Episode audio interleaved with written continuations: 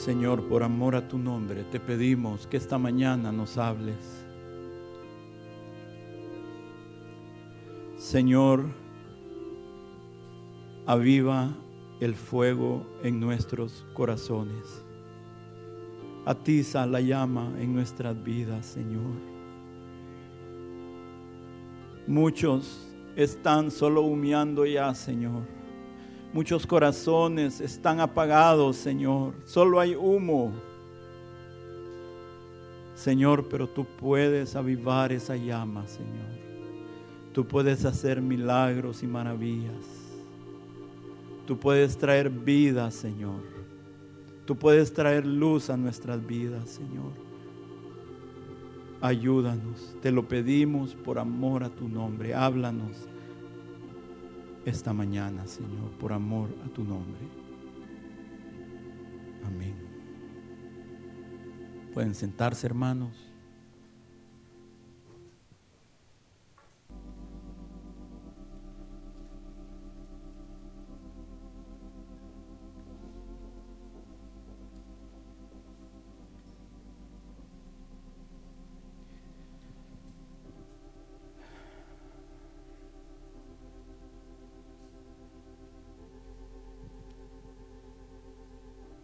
Si vamos a Lucas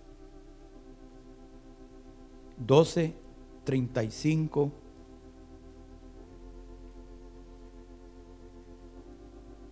Dice, estén ceñidos vuestros lomos y vuestras lámparas encendidas, y vosotros sed semejantes a hombres que aguardan a que su Señor regrese de las bodas, para que cuando llegue y llame le abran enseguida. Bienaventurado aquellos siervos a los cuales su Señor cuando venga halle velando. De cierto os digo que se ceñirá y hará que se sienten a la mesa y vendrá a servirles. Y aunque venga la segunda vigilia y aunque venga la tercera vigilia, si los hallare así, bienaventurados son aquellos siervos pero sabed esto, que si supiese el padre de familia a qué hora el ladrón había de venir, velaría ciertamente y no dejaría minar su casa.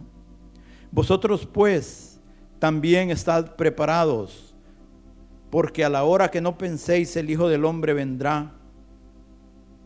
Entonces Pedro le dijo, Señor, dices esta parábola a nosotros o también a todos. Y el Señor, eh, y él, y dijo el Señor, ¿quién es el mayordomo fiel y prudente al cual su Señor pondrá sobre su casa para que a tiempo les dé su ración? Bienaventurado aquel siervo al cual cuando su Señor venga le halle haciendo así. En verdad os digo que le pondrá sobre todos sus bienes. Le he puesto por título a esta meditación, equipados y fieles para la obra del ministerio.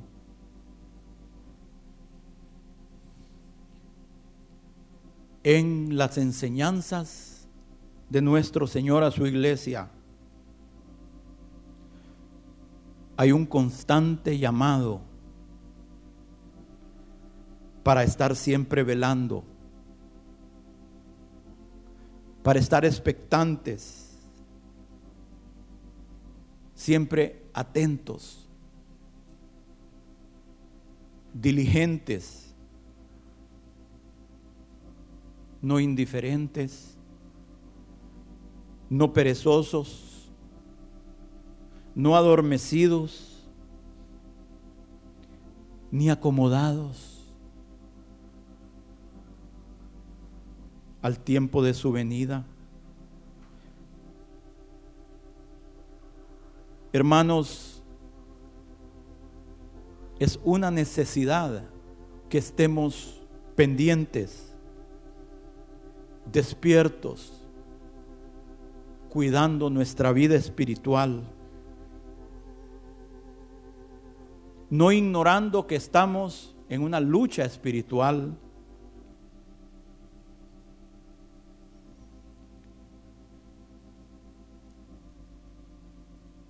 hay enemigos de nuestra alma.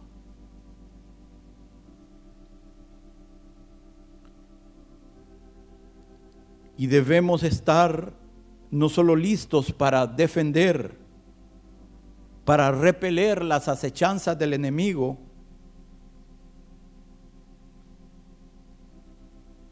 sino que también debemos de estar conscientes que hay pruebas por las cuales posiblemente tengamos que pasar, hay caminos que tendremos que recorrer. Fíjese que en Apocalipsis, en el capítulo 16, si usted lee ese capítulo, usted se va a dar cuenta que el Señor da un versículo que vamos a leer en el contexto del gran despliegue de los poderes del enemigo en medio de la tierra.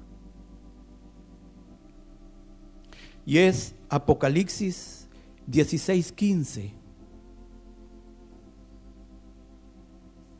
¿Qué dice Apocalipsis 16:15? He aquí yo vengo como ladrón.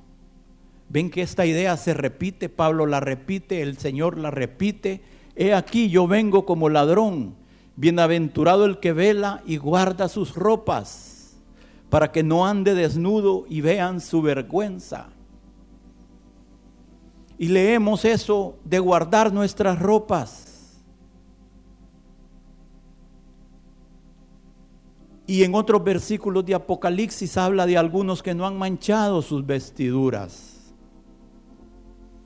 Y de que algunos serían vencedores y serían vestidos con ropaje blanco.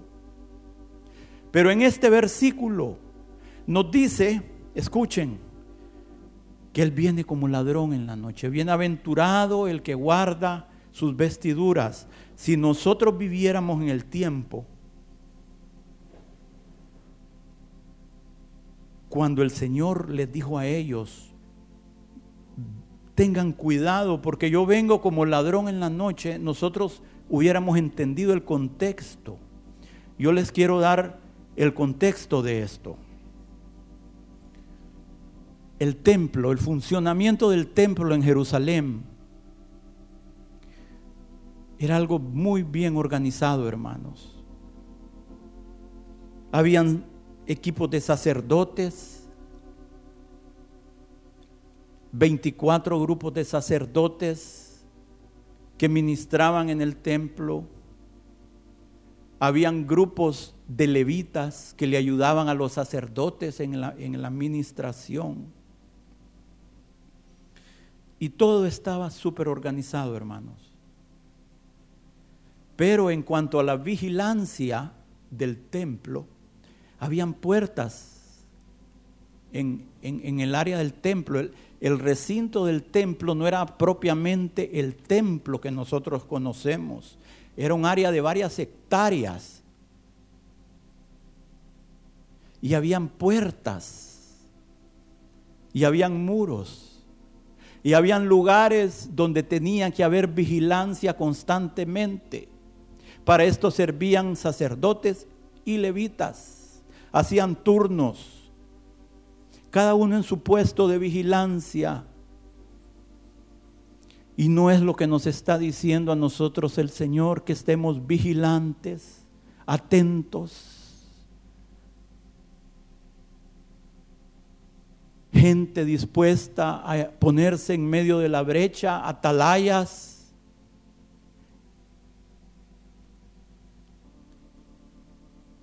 Y sucedía esto, hermanos que en la noche había un encargado de la vigilancia de todo el templo. Y el jefe de la vigilancia en las noches, todas las noches, hacía un recorrido. Y en una mano él llevaba una vara y en la otra mano llevaba una antorcha. Y entonces él llegaba a cada puesto de vigilancia. Y si los que debían de estar vigilantes, él los miraba adormitados, Él les decía, la paz sea con ustedes. Y si estaban dormidos, Él tenía autoridad para azotarlos con esa vara y quemar sus vestiduras con la antorcha.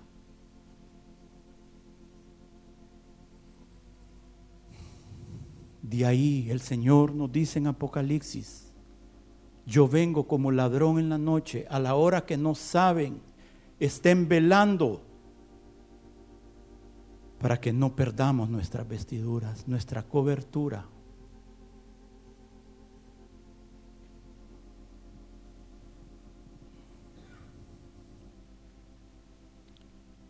Así que si yo a alguien veo y le digo, hermano, shalom, la paz sea contigo, espero que esté despierto, hermanos porque si no viene el fogonazo después. Estoy bromeando.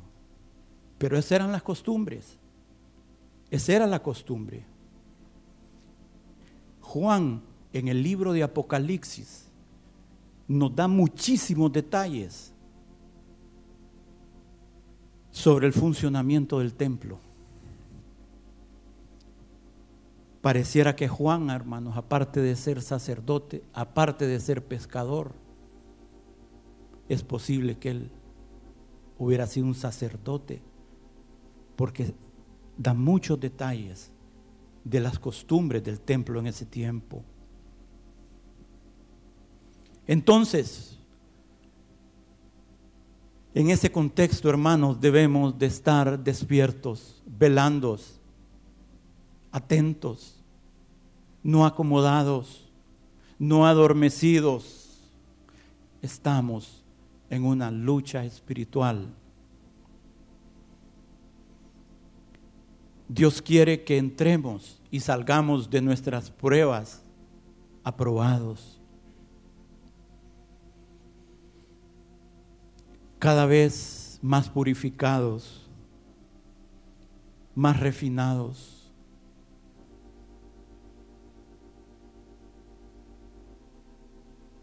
cada vez con mayor colirio en los ojos, viendo un poquito más claro las verdades espirituales, entendiendo un poquito más la caminata espiritual,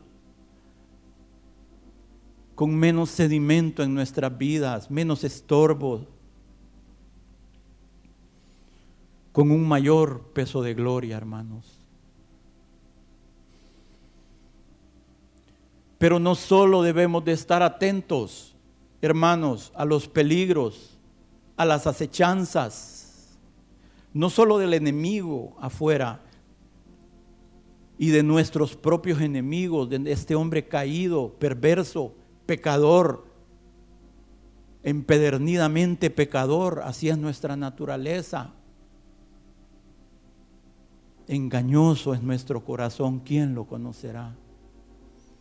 No solo a eso atentos, sino también atentos para que cuando nuestro Señor venga, nosotros podamos abrir la puerta, hermanos, y podamos sentarnos a la mesa con Él y tener comunión con Él y comer con Él y beber con Él. Porque necesitamos el alimento de los cielos para mantenernos en estos tiempos, hermanos, para ser fortalecidos en nuestro hombre interior. Estamos pasando por un desierto inclemente muchas veces y necesitamos las palabras de Dios en nuestro corazón, palabras que traigan aliento, que traigan reposo, que traigan ánimo, que traigan fe, que traigan gozo y alegría.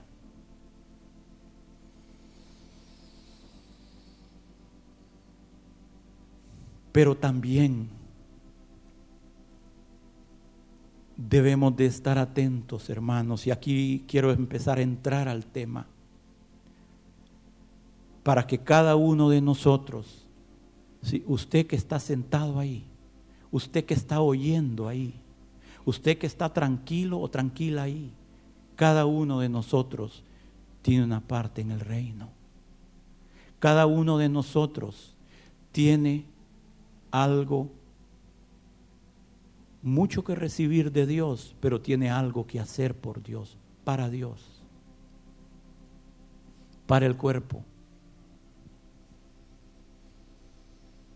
Algunos creen que si no son el pastor, que no tienen llamamiento.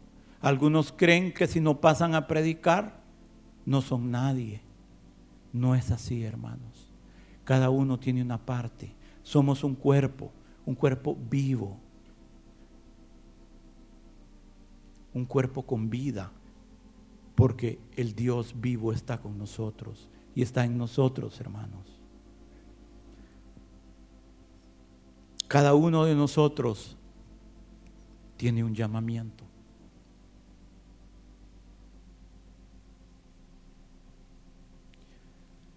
Cada uno de nosotros ha recibido de nacimiento, de nacimiento, capacidades y talentos.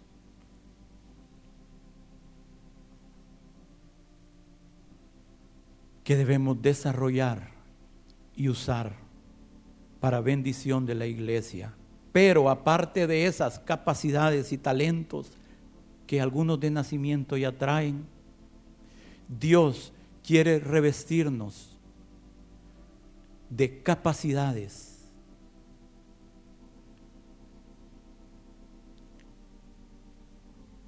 adicionales que pueden ser naturales o sobrenaturales que son impartidas por el Espíritu Santo. De repente Dios le puede empezar a dar la gracia a alguien para hacer algo que nunca había podido hacer antes, para que lo ponga al servicio del cuerpo.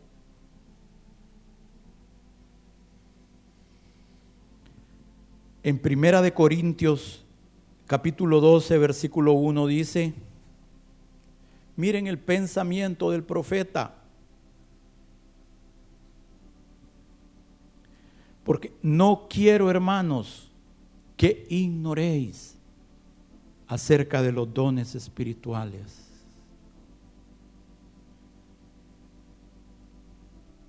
Pero muchas veces vivimos ignorando los dones espirituales. La voluntad del Señor es que no ignoremos estas cosas. Versículo 4. Ahora bien, hay diversidad de dones, pero el Espíritu es el mismo. Y hay diversidad de ministerios, pero el Señor es el mismo. Y hay diversidad de operaciones, pero Dios que hace todas las cosas en todos es el mismo. Pero a cada uno le es dada manifestación del Espíritu para provecho, porque a este es dada por el Espíritu la palabra de sabiduría, a otro palabra de ciencia según el mismo Espíritu a otro fe por el mismo Espíritu, a otro dones de sanidades por el mismo Espíritu, a otro el hacer milagros, a otro profecía, a otro discernimiento de espíritus, a otros diversos géneros de lenguas y a otro interpretación de lenguas. Pero todas estas cosas las hace uno y el mismo Espíritu, repartiendo a cada uno en particular como Él quiere porque así como el cuerpo es uno y tiene muchos miembros, pero todos los miembros del cuerpo, siendo muchos, son un solo cuerpo, así también Cristo.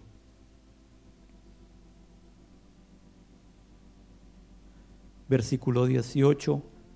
Mas ahora Dios ha colocado los miembros, cada uno de ellos en el cuerpo, como Él quiso. 24 porque los que en nosotros son más decorosos no tienen necesidad. Pero Dios ordenó el cuerpo dando más abundante honor al que le faltaba, para que no haya desaveniencia en el cuerpo, sino que los miembros todos se preocupen los unos por los otros.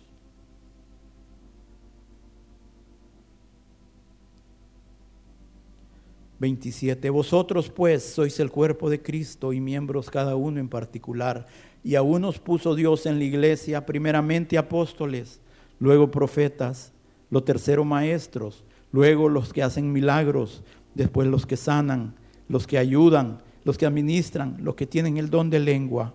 Son todos apóstoles, son todos profetas, todos maestros, hacen todos milagros, tienen todos dones de sanidad, hablan todos lenguas, interpretan todos Fíjense lo que dice.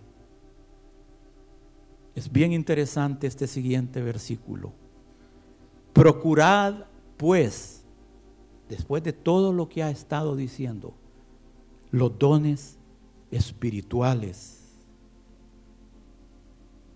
Mas yo os muestro un camino más excelente. Ya vamos a hablar de ambas cosas, porque son dos cosas diferentes. Procurad, pues, los dones espirituales, pero también hay otro camino también hay algo más que debemos de procurar.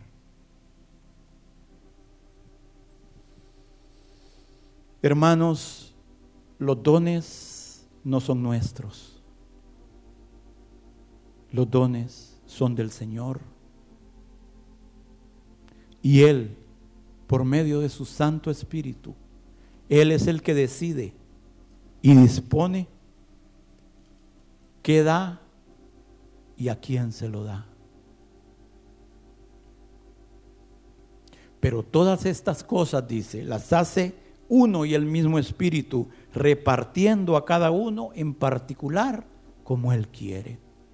¿Sí? Y nos dice Pablo que a los más necesitados es a los que más les da. A los menos decorosos es a los que más viste con decoro. Qué lindo es el Señor, hermanos. hay diferentes dones y gracias impartidas por el Espíritu. La promesa para el final de los tiempos es que su Espíritu sería derramado sobre toda carne. Pobres y ricos, esclavos y libres, hombres y mujeres, hasta niños y ancianos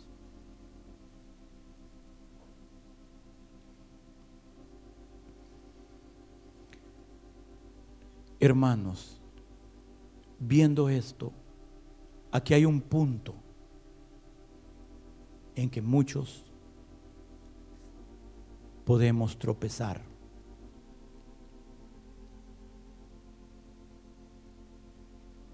Aquí en este lugar, algunos están tropezando en este siguiente punto. Y es que ellos se ponen un impedimento a sí mismos.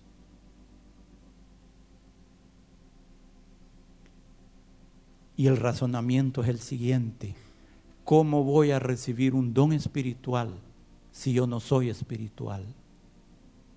¿Cómo Dios a mí me va a dar un don, por ejemplo, de sanidad o de interpretación de lenguas o de discernimiento de espíritus? Si hace poco me convertí. O por el contrario, llevo 20 años y parece que hace poco me convertí. Y cerramos el corazón. Miren, Dios puede hacer universos nuevos, Dios puede obrar maravillas, pero algo que nunca va a hacer Dios es violar la soberanía de nuestro corazón el corazón nosotros lo abrimos o nosotros lo cerramos.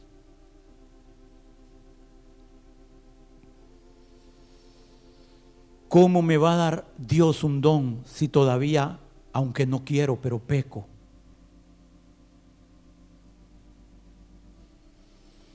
Hermanos, Dios nos llena de su espíritu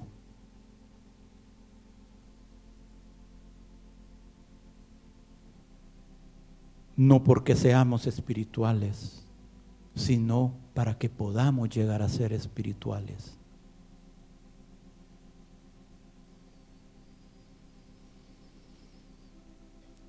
Él no da de sus dones a la iglesia, porque la iglesia es una iglesia madura,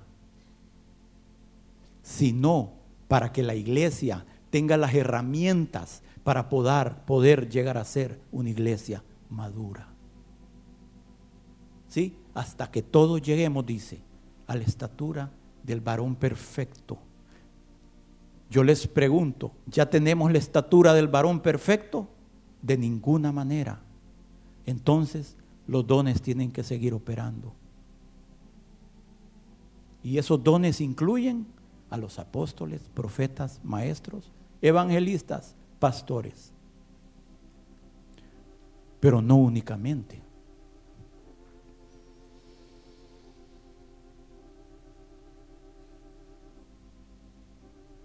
Dios nos da precisamente los dones para ayudarnos a crecer, hermanos.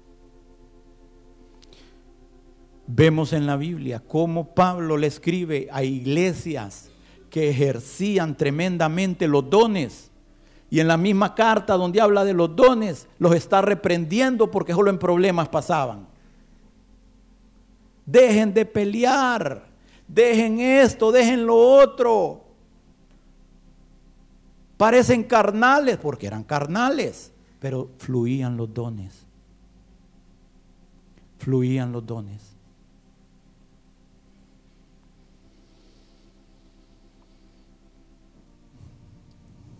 Dios quiere equipar a su iglesia, hermanos. La iglesia necesita ser equipada por Dios. Estamos enfrentando batallas espirituales que nunca antes la iglesia enfrentó. La iglesia enfrentó retos terribles, la iglesia primitiva, persecución, cosas terribles. Pero ahora, hermanos, la persecución espiritual de los cristianos ha agarrado niveles como nunca antes. Nunca antes era tan fácil pecar como ahora. Nunca antes era tan fácil con un celular tener el pecado en sus manos. Nunca. Literalmente el enemigo ha abierto su boca y los ríos, los ríos de iniquidad están fluyendo para todo aquel que abra la puerta. Nunca antes, hermanos, a nivel mundial se están viendo cosas tremendas, hermanos aún a través de ideologías políticas que son simplemente el brazo político de nuestro enemigo espiritual.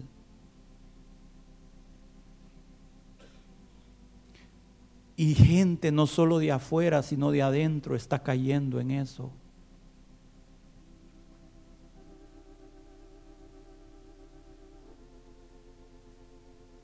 Nunca antes la iglesia necesita estar tan fortalecida, llena del Espíritu de Dios, para poder sostenerse delante de esos embates violentos.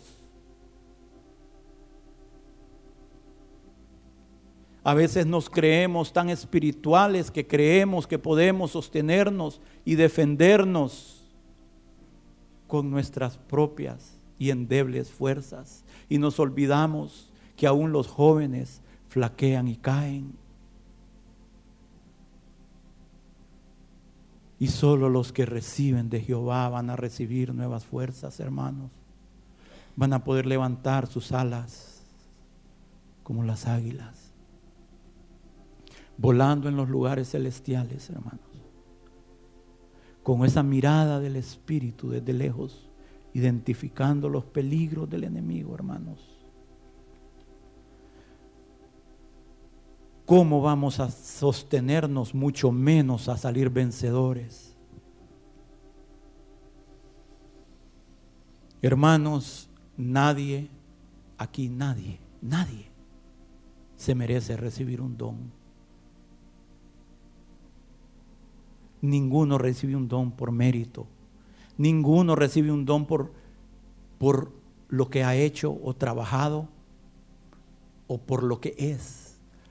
Recibimos los dones por gracia. Y gracia es un don inmerecido.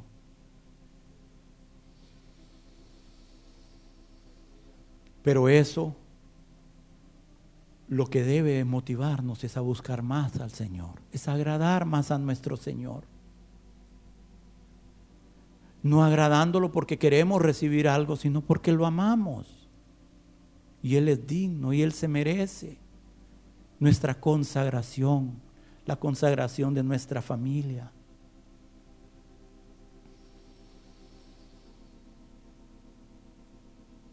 Escuchen hermanos, el único requisito para recibir un don es haber nacido de nuevo, haber creído en el Señor como su Salvador. Yo espero que aquí cada uno de nosotros ya haya dado ese paso. Se supone que lo hemos dado. Y si no, hermanos, hable con los pastores. Puedan orar con usted, podrán orar por usted para que las puertas del reino se abran. Porque puede ser que sea alguien que le guste la palabra y venga a escuchar, pero no haya abierto su corazón al Señor como su Salvador. Pero ese es el único requisito, hermanos. Después de eso, después de abrir nuestro corazón al Señor, viene la influencia del Espíritu Santo sobre nuestra vida. ¿Sí? Pero una cosa es la influencia, el mover del Espíritu Santo, y otra cosa es la llenura del Espíritu Santo. Muchos creen que cuando recibimos al Señor, automáticamente ya somos llenos del Espíritu Santo. Recibimos la influencia del Espíritu Santo. Le damos permiso al Señor para que opere en nuestra vida. Pero un evento separado, hermanos, es la llenura del Espíritu Santo. Tenemos el ejemplo de Pablo. Va Pablo en el camino el Señor se manifiesta poderosamente a él. Pablo se arrepiente, Pablo se pone a cuentas con el Señor, Pablo cree en el Señor como su Salvador, da un giro de 180 grados en su comportamiento, en sus creencias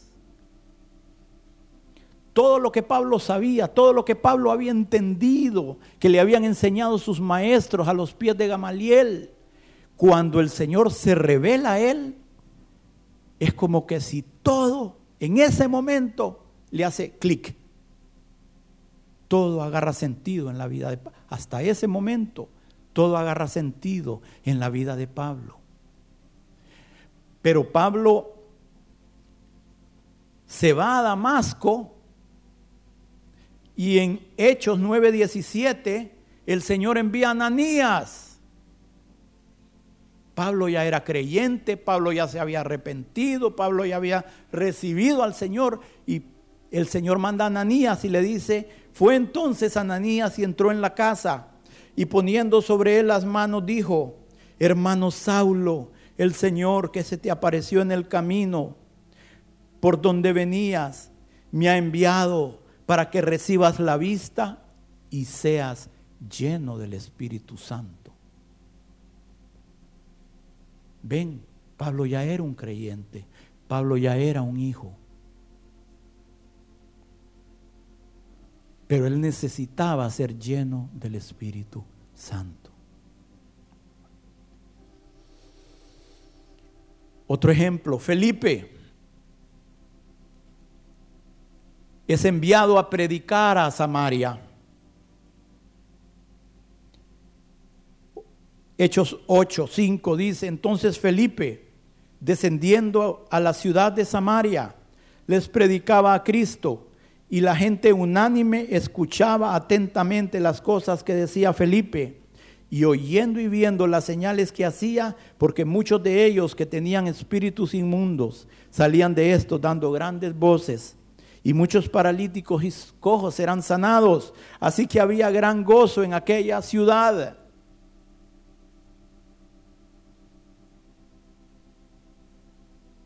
Hermanos, Felipe llega a esta ciudad,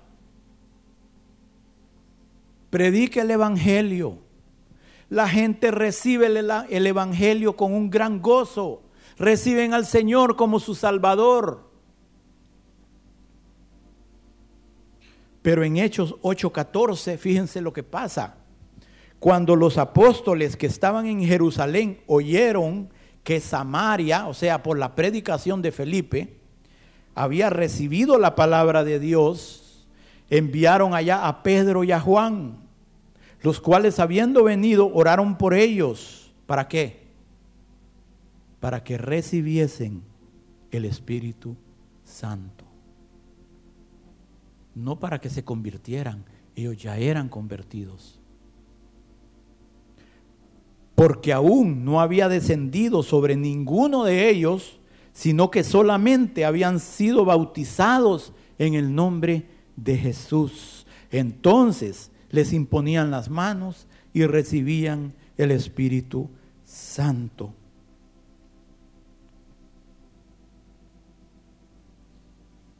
Y les voy a dar el último ejemplo.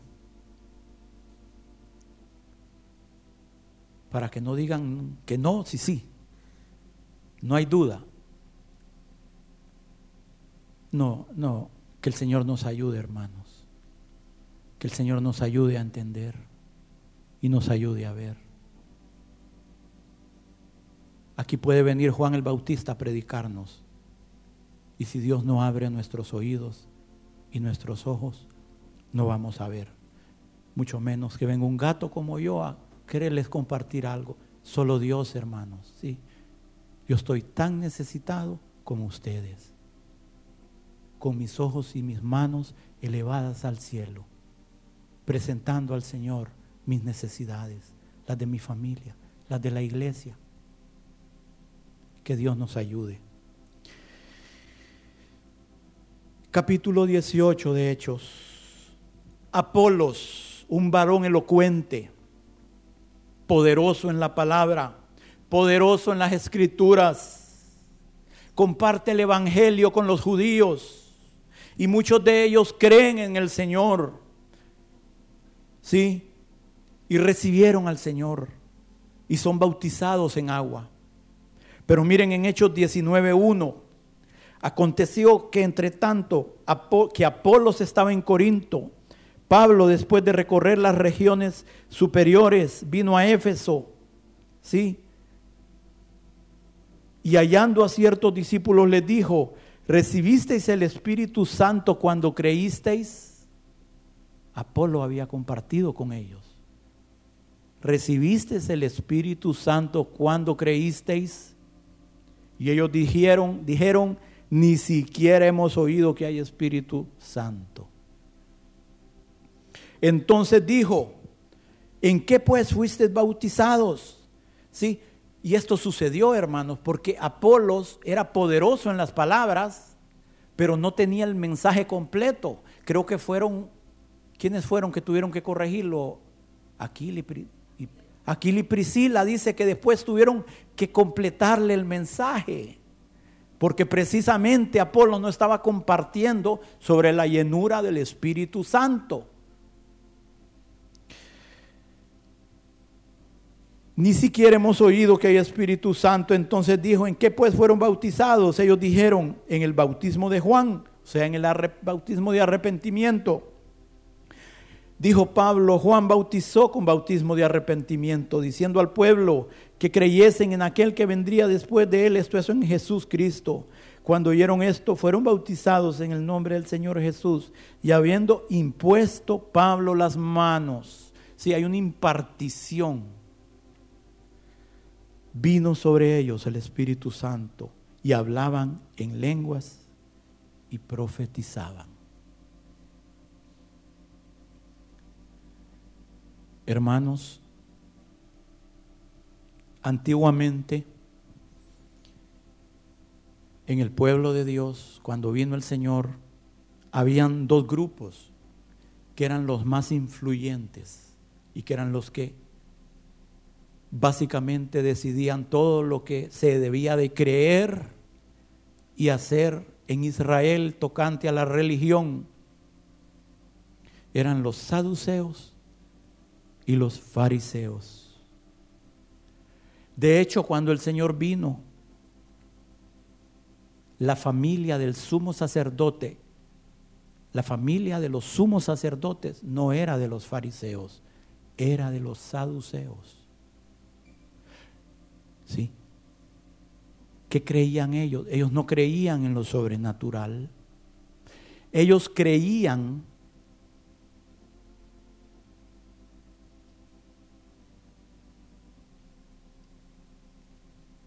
que los prodigios y milagros eran únicamente para los tiempos de los profetas.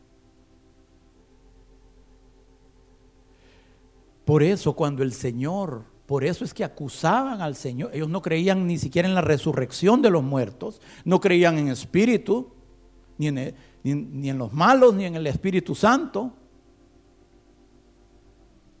Por eso cuando el Señor obraba milagros, ¿qué, ¿de qué lo acusaban? Una de las cosas de que lo acusaban, ¿qué era? Belcebú. ¿Por qué? Porque ellos no creían en, en lo sobrenatural. Y el, la blasfemia contra el Espíritu Santo, hermanos, la ofensa es, tenemos que ser muy cuidadosos, porque puede ser el dedo de Dios que esté obrando un milagro.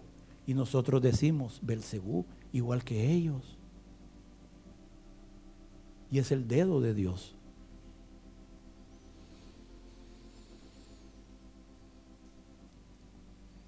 Pero yo les tengo una noticia. ¿Saben que ahora los saduceos siguen en la iglesia moderna?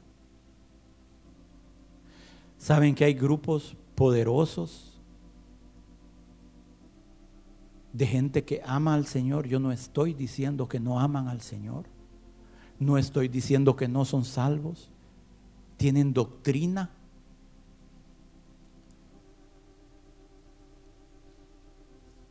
Tienen influencia,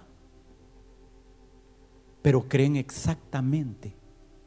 Es una repetición. ¿Saben que las cosas, el, el final va a ser igual al principio? Ellos creen, igual que aquellos saduceos, que ahora Dios no habla, ¿saben? Que lo que habló lo habló aquí, pero que a nadie puede oír la voz de Dios. Que eso era para el tiempo de los apóstoles. Sí, los saduceos anteriores creían que era para el tiempo de los profetas viejos. Ahora estos creen que era para el tiempo de los apóstoles.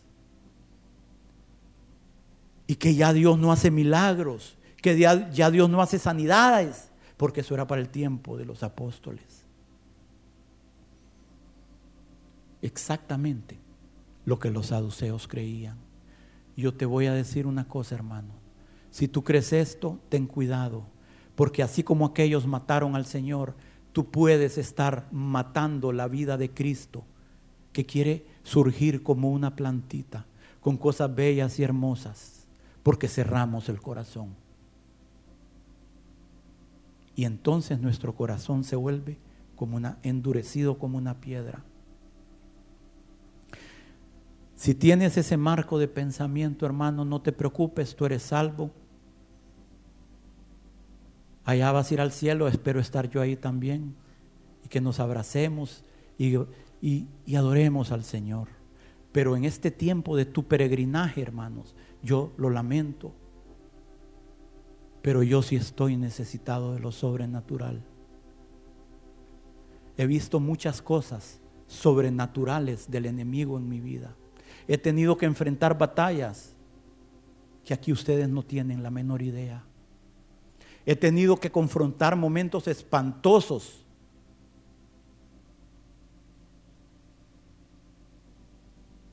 en los que he quedado como muerto. Hay cosas que yo nunca he hablado. Una que otra cosa les he comentado a mis pastores. Pero yo he vivido en carne propia algunas cositas que el Señor me ha permitido experimentar.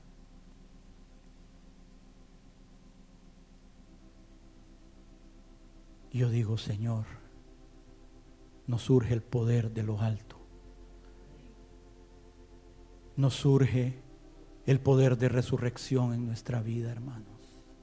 Aquí hay un montón de muertos allí sentados, abriendo la boca. Vuelven a pasar siete días y volvemos a lo mismo. Hermanos, tenemos enemigos de nuestra alma. Y no te engañes. Tú no tienes idea del poder del enemigo. Yo he vivido cosas que he quedado como muerto. Y solo el Señor me ha levantado nuevamente. Nuevamente. Y han pasado días y he quedado que no he podido casi ni hablar.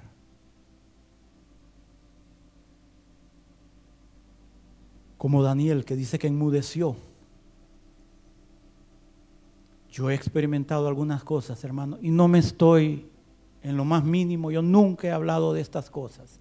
Solo les estoy diciendo que estamos ante una urgencia de recibir el poder de lo alto.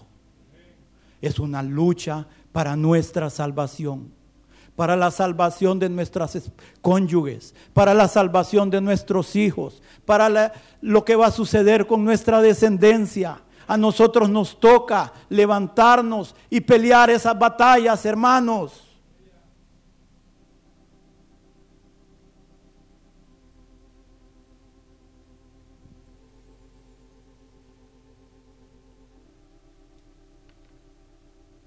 No te preocupes, hermano. Si tú no crees que los milagros son posibles, no te preocupes, no vas a ver un milagro en tu vida. Si tú crees que Dios no habla, no te preocupes, nunca vas a oír la voz de Dios. No te preocupes, tranquilo. Pero vas a pasar este tiempo de tu peregrinaje en Andrajos. Y yo no veo la forma de llegar a la meta y no les estoy hablando de llegar al varón perfecto, de llegar al cielo sin el poder de Dios en nuestra vida.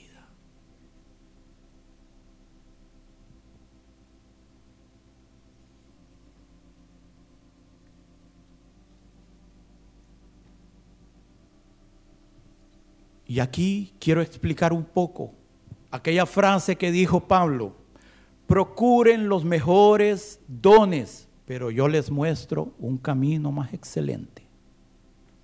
¿A qué se refiere?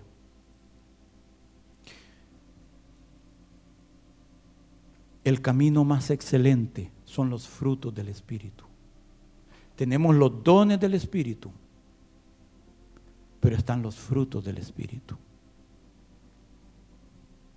Y ahí sí hay una diferencia entre lo que son dones y los que son frutos. El don, hermanos, un don lo puede recibir cualquier persona. El Espíritu reparte como Él quiere. Los frutos requieren una preparación. Desarrollar frutos en nuestra vida requieren muchas veces de abrazar la cruz, de abrazar los tratos de Dios. Los frutos requieren tiempo. De hecho, toda nuestra vida estaremos en ese proceso para que los frutos del Espíritu puedan verse o existir en nuestra vida.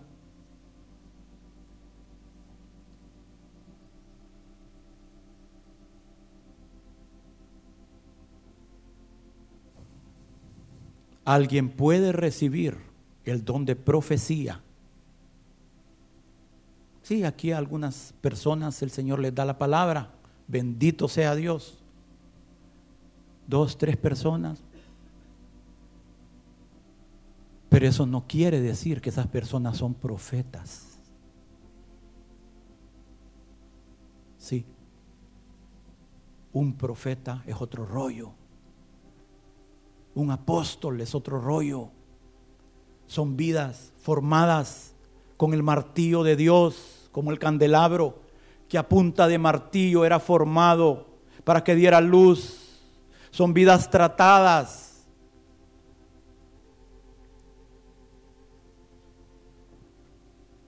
Los profetas, tremendo hermanos. Oseas, un hombre santo de Dios cásate con una prostituta. ¿Cómo? Hermanos, a veces leemos, pongámonos en el sitio de esta gente. Esa gente fueron, ¿cómo? Sí, o seas, yo necesito que esta gente al verte a ti puedan entender cómo es el amor de Dios por su iglesia prostituta. Yo necesito que ellos entiendan al ver lo que tú haces, al ver tu sacrificio.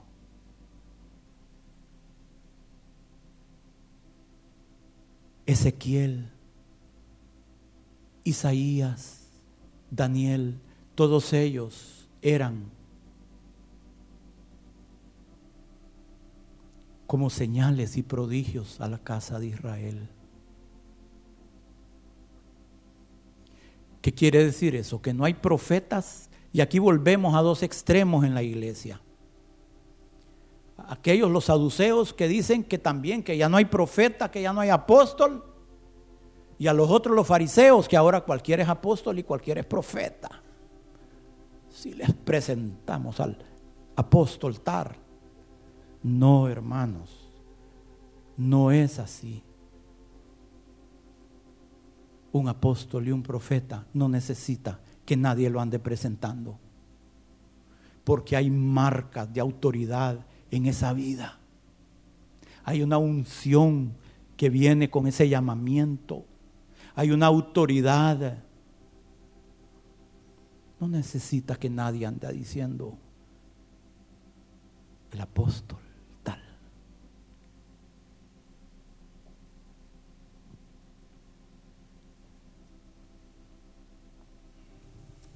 Y, lo peor es que algunos ni siquiera los presentan como eso, sino que ellos se presentan. ¿Ah? Completo los hermanitos. Pablo decía, porque yo llevo en mi cuerpo las marcas del Señor. Pero yo les quiero decir algo, hermanos. Hay algunos que llevan las marcas del Señor no en su cuerpo, sino en su corazón. Hay cosas que han sucedido que nos van a marcar para toda la vida. Y ahí están. Nadie las puede ver, pero Dios sabe que ahí están esas marcas.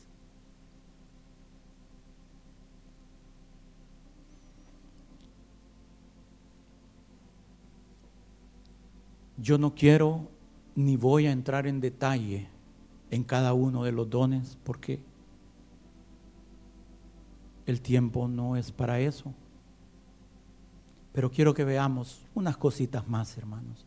¿Todavía están ahí? Sí, sí, qué lindos. Gracias. Vamos a Efesios 4:11. Lo que conocemos como ministerios. Dice, y él mismo constituyó a unos apóstoles, a otros profetas, a otros evangelistas, a otros pastores y maestros, a fin, lo que decíamos, a fin, con el propósito de perfeccionar a los santos para la obra del ministerio, para la edificación del cuerpo, hasta que todos lleguemos a la unidad de la fe y del conocimiento del Hijo de Dios, a un varón perfecto, a la medida de la estatura de la plenitud de Cristo, para que ya no seamos niños fluctuantes, llevados por donde quiera, de todo viento de doctrina, por estratagema de hombres, para engañar, eh, que para, que para engañar emplean con astucia las artimañas del error. ¿Puedes?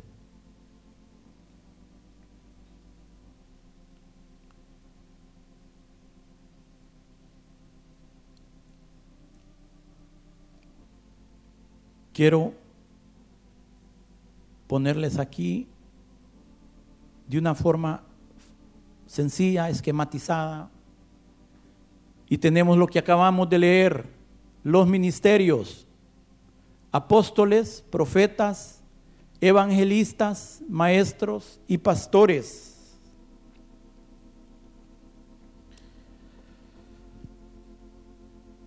Estos dones estarán operando hasta que todos lleguemos a esa estatura del varón perfecto.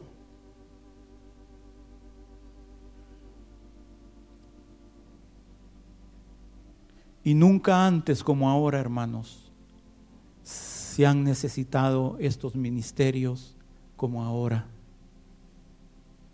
Verdaderos profetas, verdaderos apóstoles.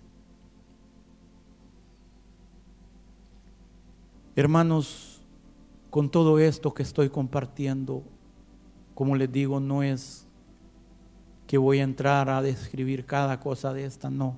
Lo único que quiero hacer es, con la ayuda del Señor, si fuera posible, despertar algo en el corazón, inquietarlos.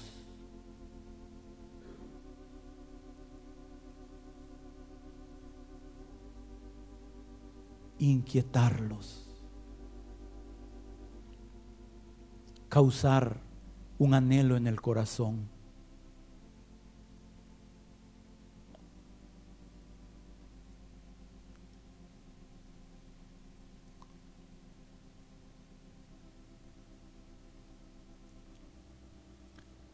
El enemigo está cosechando millones de vidas, miles de vidas diariamente.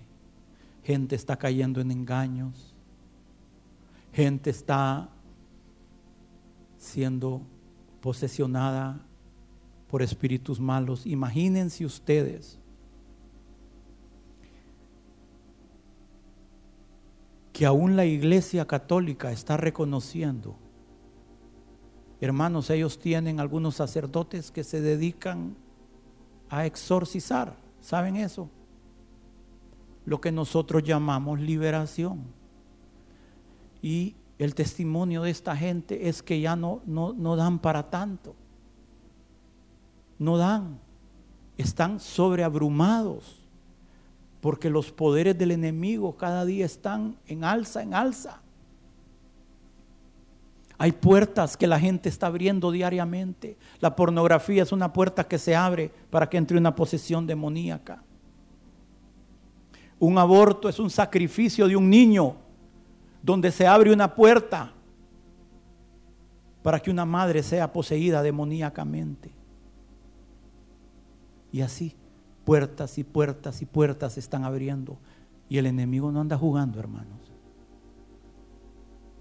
El enemigo no anda jugando como a veces nosotros.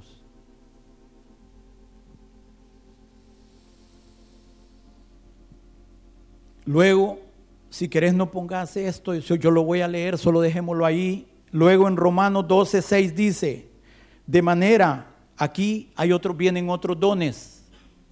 Estos son los dones, estos son los dones que conocemos como ministerios, son cinco. Luego vienen los dones de motivación, que son siete. Dice, de manera que teniendo diferentes dones, según la gracia que nos es dada, si el de profecía, úsese conforme a la medida de fe, o si el de servicio, en servir, o el que enseña en la enseñanza, el que exhorta en la exhortación, el que reparte con liberalidad, el que preside con solicitud y el que hace misericordia con alegría.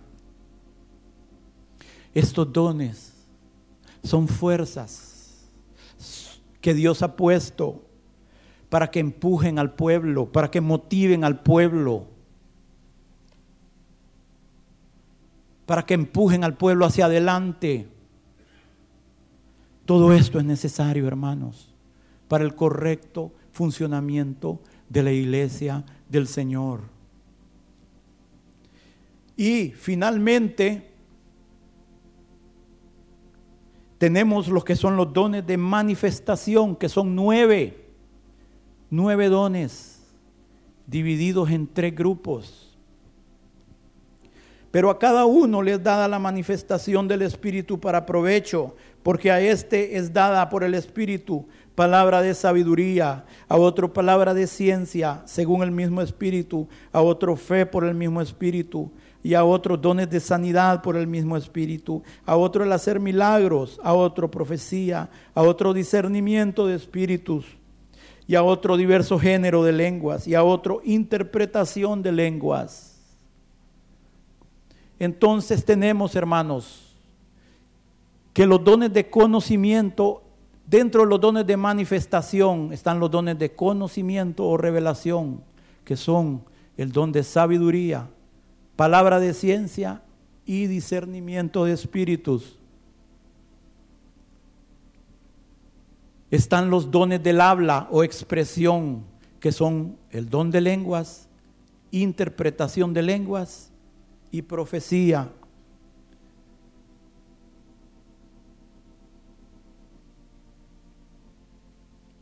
Y están los dones de poder, que incluyen el don de fe, los dones de sanidad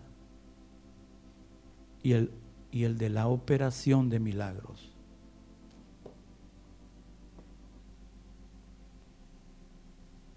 El pastor nos ha dado testimonio que ellos tuvieron oportunidad de llegar a ver estos dones de sanidad y operaciones de milagros funcionando en la iglesia.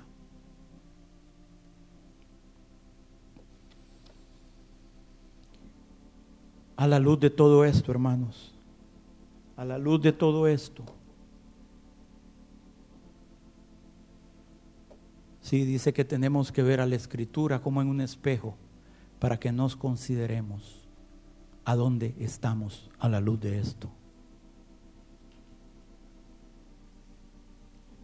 Hermanos, esto no es para desanimarnos, es para animarnos. Es para que veamos que hay mucho camino por recorrer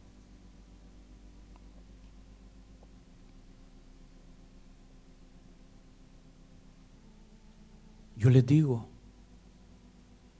¿qué dijo el Señor? Vayan, prediquen el Evangelio. Oren por los enfermos y van a sanar. Sobre toda potestad del enemigo. ¿Para qué? Para que estas obras confirmen la palabra que ustedes están predicando. Hermanos, el Señor nos ha dado, yo soy tan agradecido con el Señor.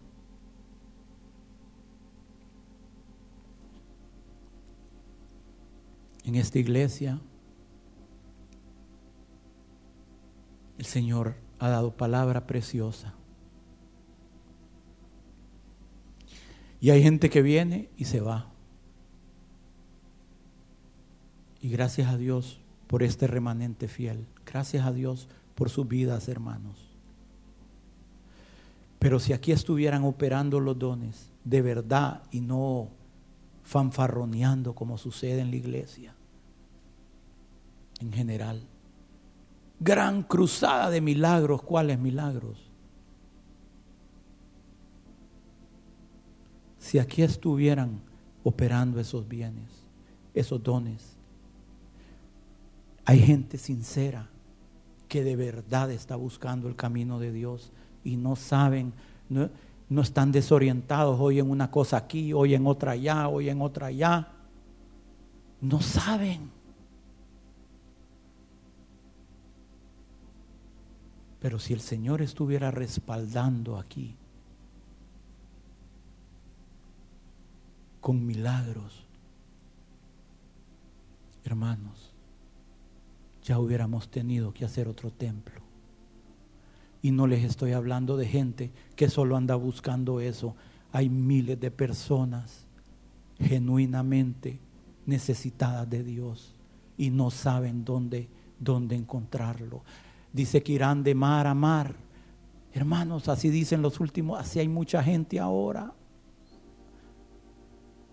Necesitamos que Dios diga amén también a lo que aquí decimos, ¿no creen? Si es que estamos en lo que creemos que es lo correcto.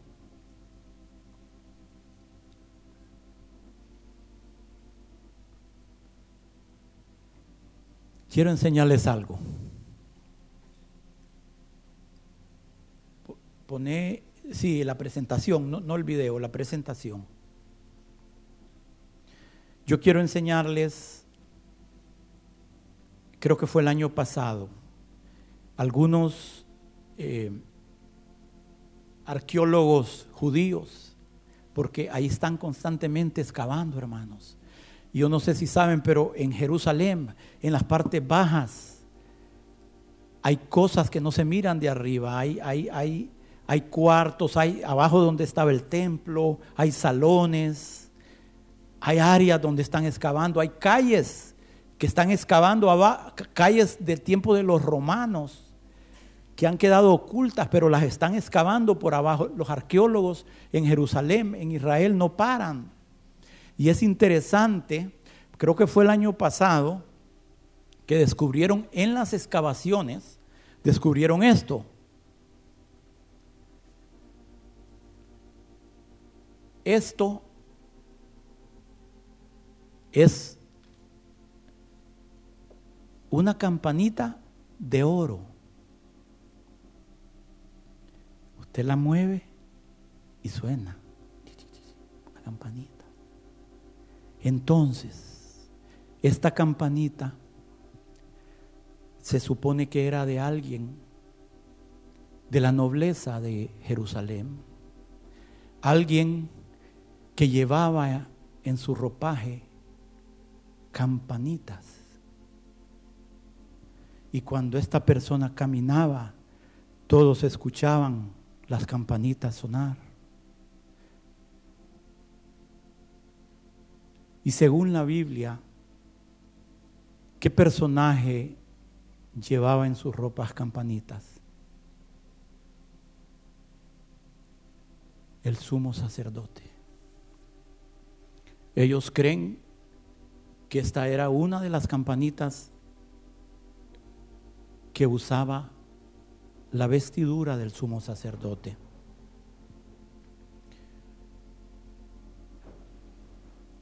Este era el manto del sacerdote. Este de acá era las vestiduras que le llamaban ellos las vestiduras doradas, donde el sacerdote aparecía delante del pueblo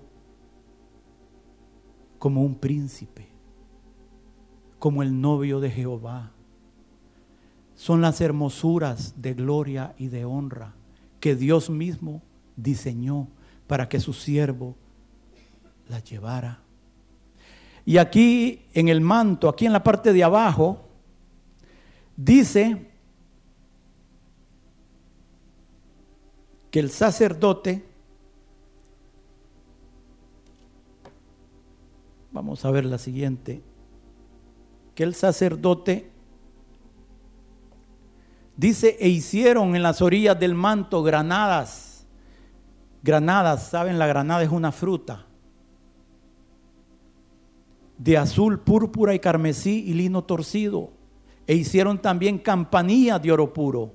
Y pusieron campanillas entre las granadas, en las orillas del manto, alrededor entre las granadas, y una campanilla y una granada, otra campanilla y otra granada alrededor en las orillas del manto, para ministrar a Jehová. Entonces, esta es una representación de lo que a la luz de la escritura los judíos creen que era la granada, la campanilla, la granada, la campanilla.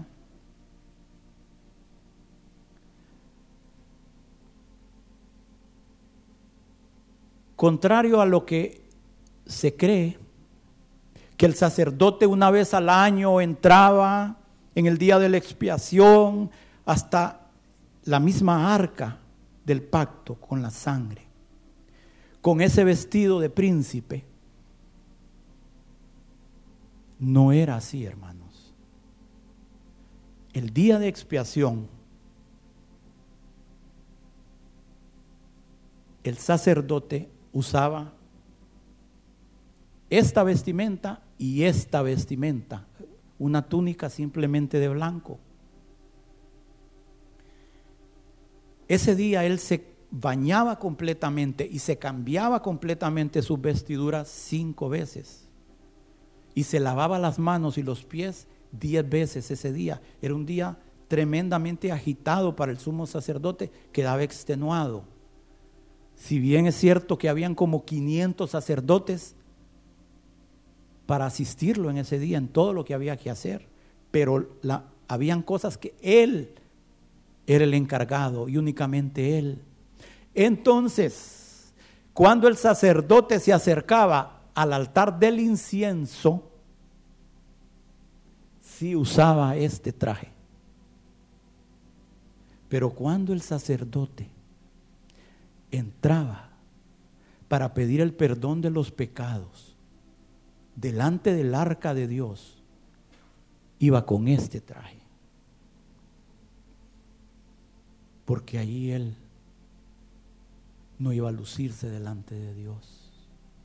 Él allí iba humildemente, sin ningún adorno, para pedir el perdón de él, de su familia y del pueblo. Entonces, volviendo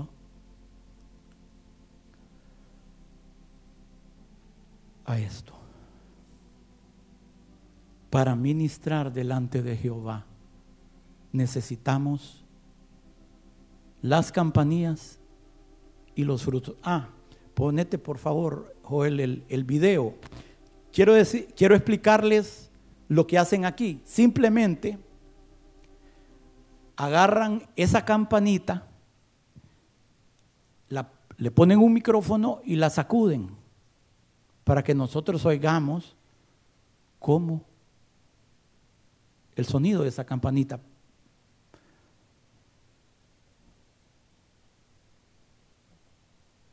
Sonido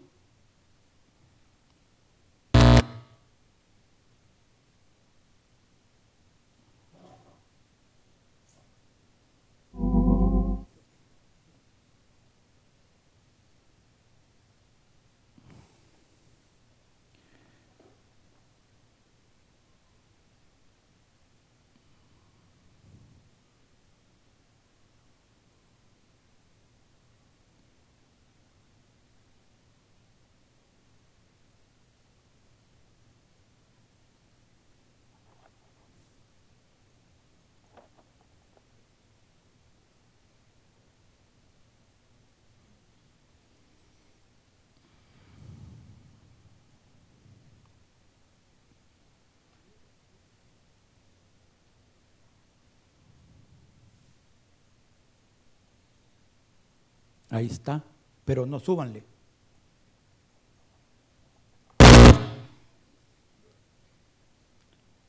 Gracias, hermano, ya estoy, si están atentos.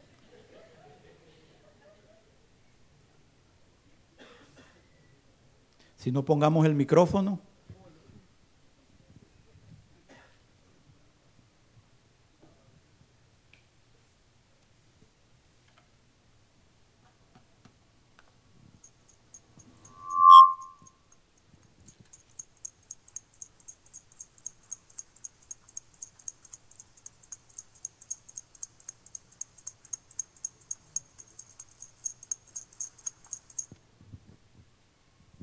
Imagínense el sacerdote lleno de esas campanitas cada vez que caminaba, hermanos, por las calles de Jerusalén.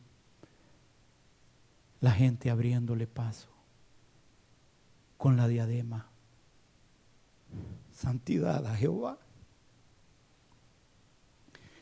Necesitamos el balance entre frutos y dones.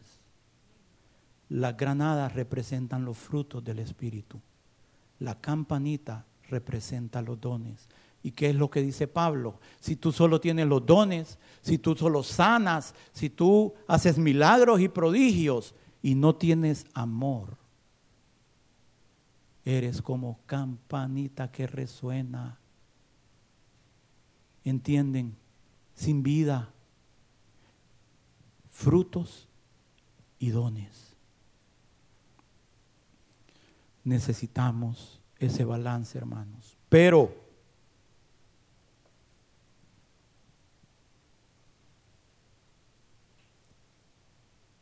Primera de Corintios 14:1 dice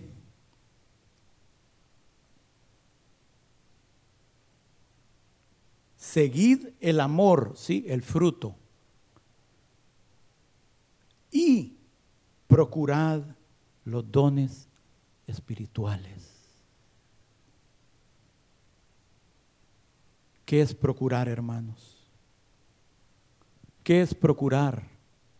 Es buscar, es desear. Sí, al que pide, recibe. Al que toca, se le abre.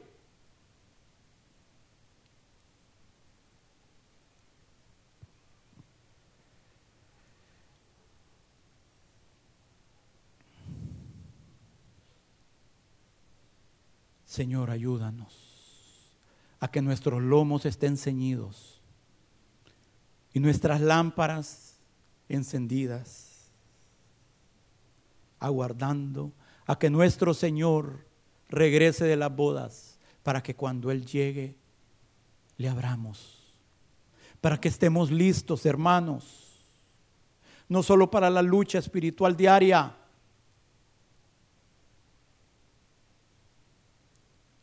sino para recibir a nuestro Señor, para que podamos salir de esta tierra habiendo agradado a nuestro Señor, habiendo sido fieles con lo que hayamos recibido, hermano, y que usted no llegue o hermana llegue al cielo y le diga, el Señor, ¿qué hiciste con el don que te di? Señor, pero yo lo sabía cocinar. Pues si eso era lo que te di, ¿qué hiciste?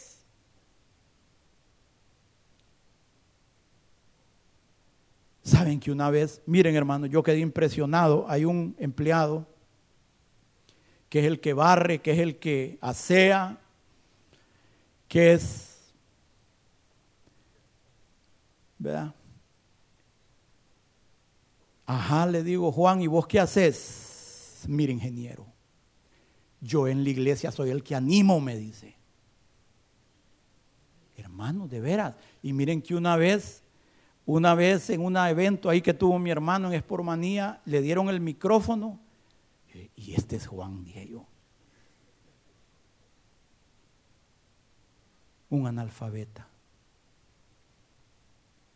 Pero él es el que anima. Hermanos, si aunque sea lo que Dios quiere es que aplaudamos, aplaudamos. Cada uno Dios le ha dado algo. Y es posible que si nosotros buscamos y procuramos, Dios pueda revestir de manera sobrenatural algunas personas con dones tremendamente necesarios, hermanos. Hay muchos hijos de Dios. Hay muchos hijos de Dios encarcelados por el diablo. Hay muchos hijos de Dios que necesitan liberación. Yo no sé, el Señor me ha venido inquietando ya días con esto. La última vez que me tocó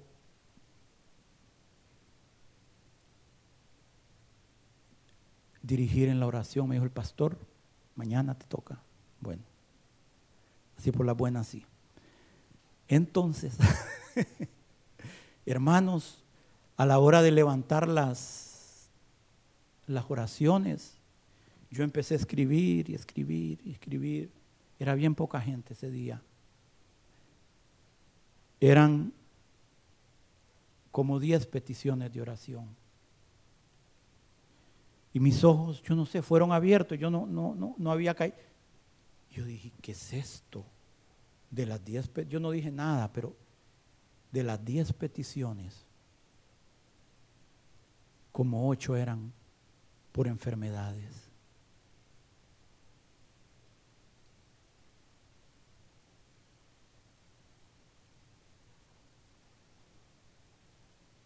Y, y de aquella escritura que dice, si tú anduvieres en los caminos de tu Dios, ninguna de las enfermedades que envié contra los egipcios vendrán sobre ti. Hermanos, nos surgen los dones en la iglesia. Perdónenme, pero la medicina química, por un lado, es una bendición.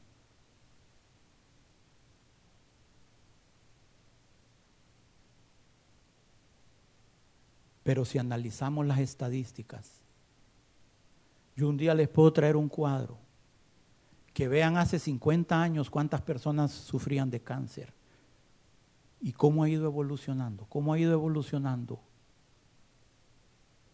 Cada vez hay más personas con cáncer. Y ese es un ejemplo.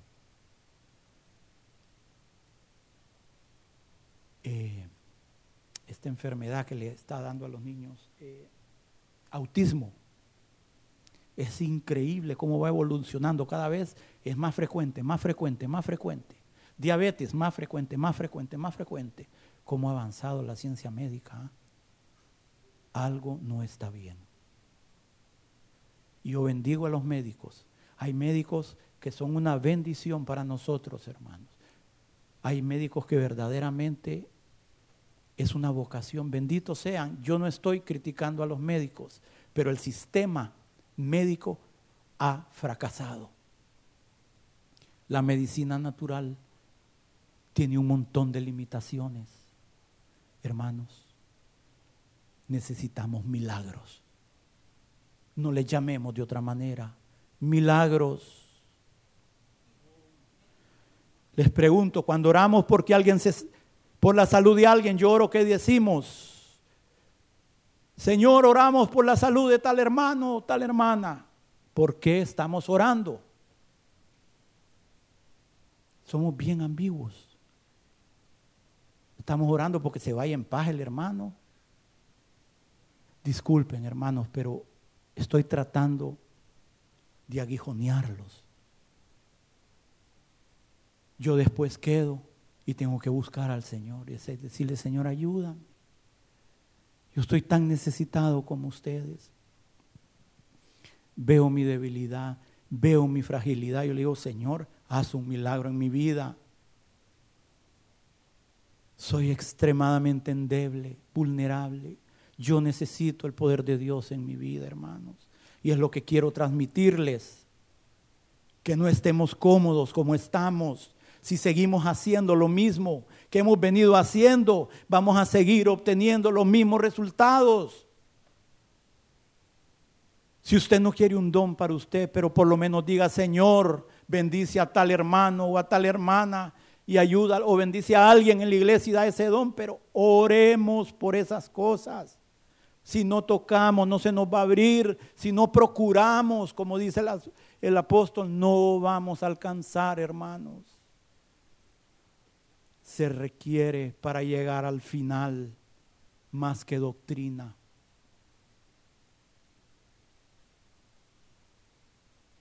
Los doctores en la ley no van a llegar, hermanos. Miren, Dios, ya voy a terminar. Si usted lee un poco la, la historia de la iglesia, usted va a poder ver que Dios ha llamado a gente preparada Dios ha, llamado a gente estudiosa. Como John Wesley, por ejemplo, era un hombre preparado. Y así han habido hombres preparados que iban a las mejores universidades de Inglaterra y salían de las universidades y vivían estudiando y leyendo. Hombres que diariamente viajaban en caballo, hermanos, y sobre el lomo del caballo, mientras ellos iban de un pueblo al otro, iban leyendo, iban leyendo cosas del Señor. Esos hombres leían hasta 100 páginas diarias, montados 100, 150 páginas diarias, montados al lomo del caballo, cayéndoles a veces agua, cayéndoles nieve, teniendo que cruzar ríos. Y nosotros, qué lindos, no paramos de leer la prensa. Hermanos, pero así como Dios ha escogido gente preparada, Dios ha escogido zapateros, Dios ha escogido gente humilde, Dios ha escogido gente absolutamente ignorante, que lo único que Dios les ha dado es el don y no les ha dado el entendimiento. Y hay un caso de un hombre, hoy me iba a poner a, a ojear eso, pero ya, ya no me dio tiempo de este hombre, que era un hombre, hermanos, que vivía en una choza. Literalmente, hermanos, no les literalmente como las que tenemos ahí enfrente. Así, así de pobre, así de ignorante. Y hay algunos ahí que son más preparados que lo que él era. Así Dios lo llamó. Y a este hombre Dios le dio el don de sanidad, hermanos. Pero le dijo, el Señor le advirtió, vas a ministrar al lado de este otro hombre, porque el otro hombre es el que llevaba la doctrina. Porque Dios así quiso que los dos ministraran. Hermanos, mientras ministraron juntos, increíble. Aquel solo oraba por sanidades y la gente era sanada, habían milagros, prodigios, miles llegaban al Señor y el otro daba la prédica. Pero este se empezó a enorgullecer y se olvidó de lo que Dios le había dicho y se separó del hermano. Cuando él se separó del hermano, él se extravió en la doctrina. Sin embargo, el don siguió fluyendo, porque los dones y el llamamiento son irrevocables. Y hay de nosotros con lo que hacemos, con lo que Dios nos ha llamado a hacer. Y este hombre, hermanos, terminó mal. Miren, hay otro hombre, creo que Tomás, alguien mencionó, me dio algo la vez pasada, de este otro hombre, que Dios le dio un gran, eh, el poder de sanidad. Pero él, en lo secreto, él tomaba. Él tomaba. Pero cuando él oraba, la gente era sanada.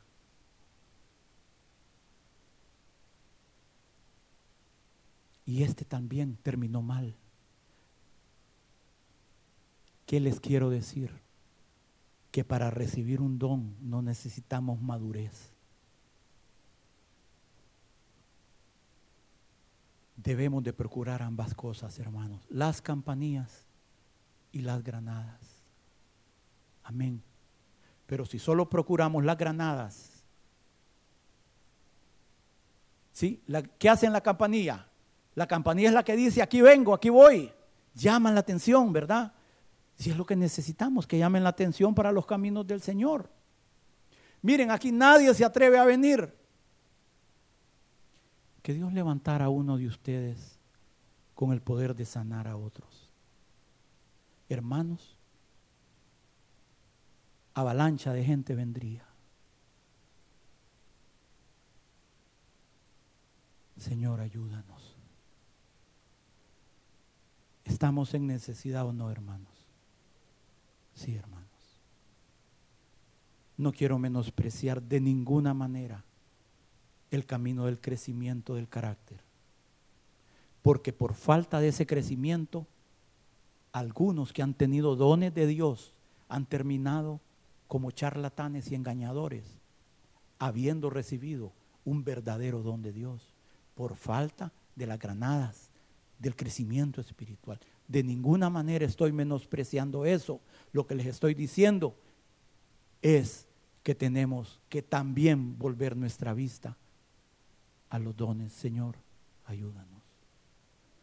Padre, con mucha humildad venimos delante de ti, Señor.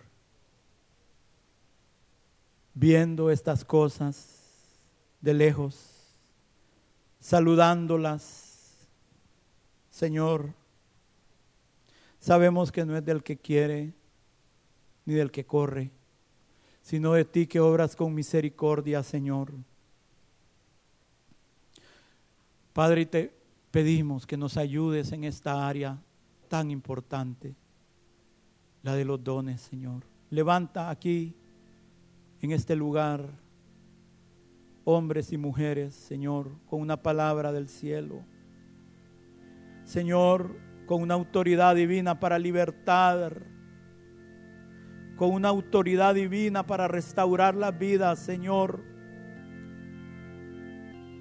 para que los corazones cuando se hable sean sanados, Señor, para que los enfermos sean sanados. Señor, eso solo tú lo puedes hacer. Nosotros, aquí ninguno somos dignos, Señor. Ninguno es digno de nada, Señor. Pero te pedimos que obres milagros en medio de nosotros. Ayúdanos, Señor. Ayúdanos, Padre. Por favor, Señor.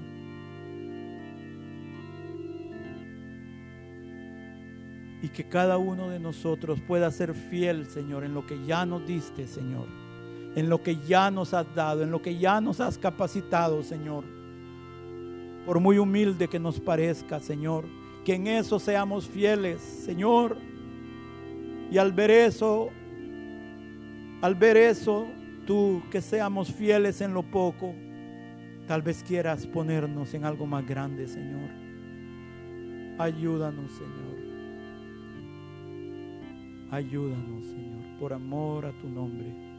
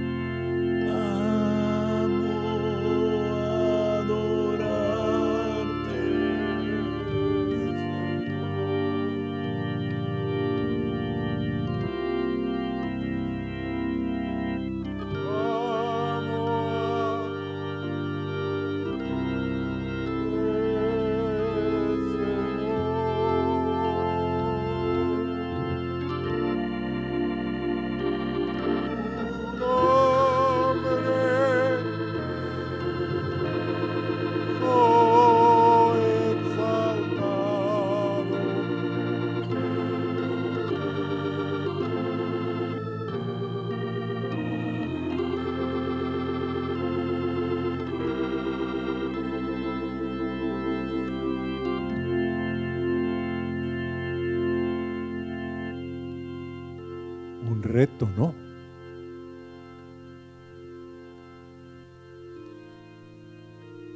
Y hermanos, yo lo necesito. Como nunca antes. No tengo un gramo de fuerza. Yo he sido un hombre fuerte. No puedo subir gradas, imagínense.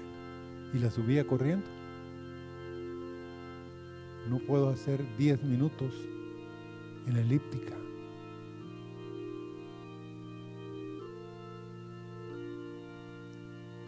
Pero conclusión. ¿Qué vamos a hacer? Primero, con la ayuda del Señor va a venir un hermano africano El hermano africano fue a la iglesia del hermano Estuardo. Todos los niños recibieron el bautismo del Espíritu Santo. Eran como 100 niños.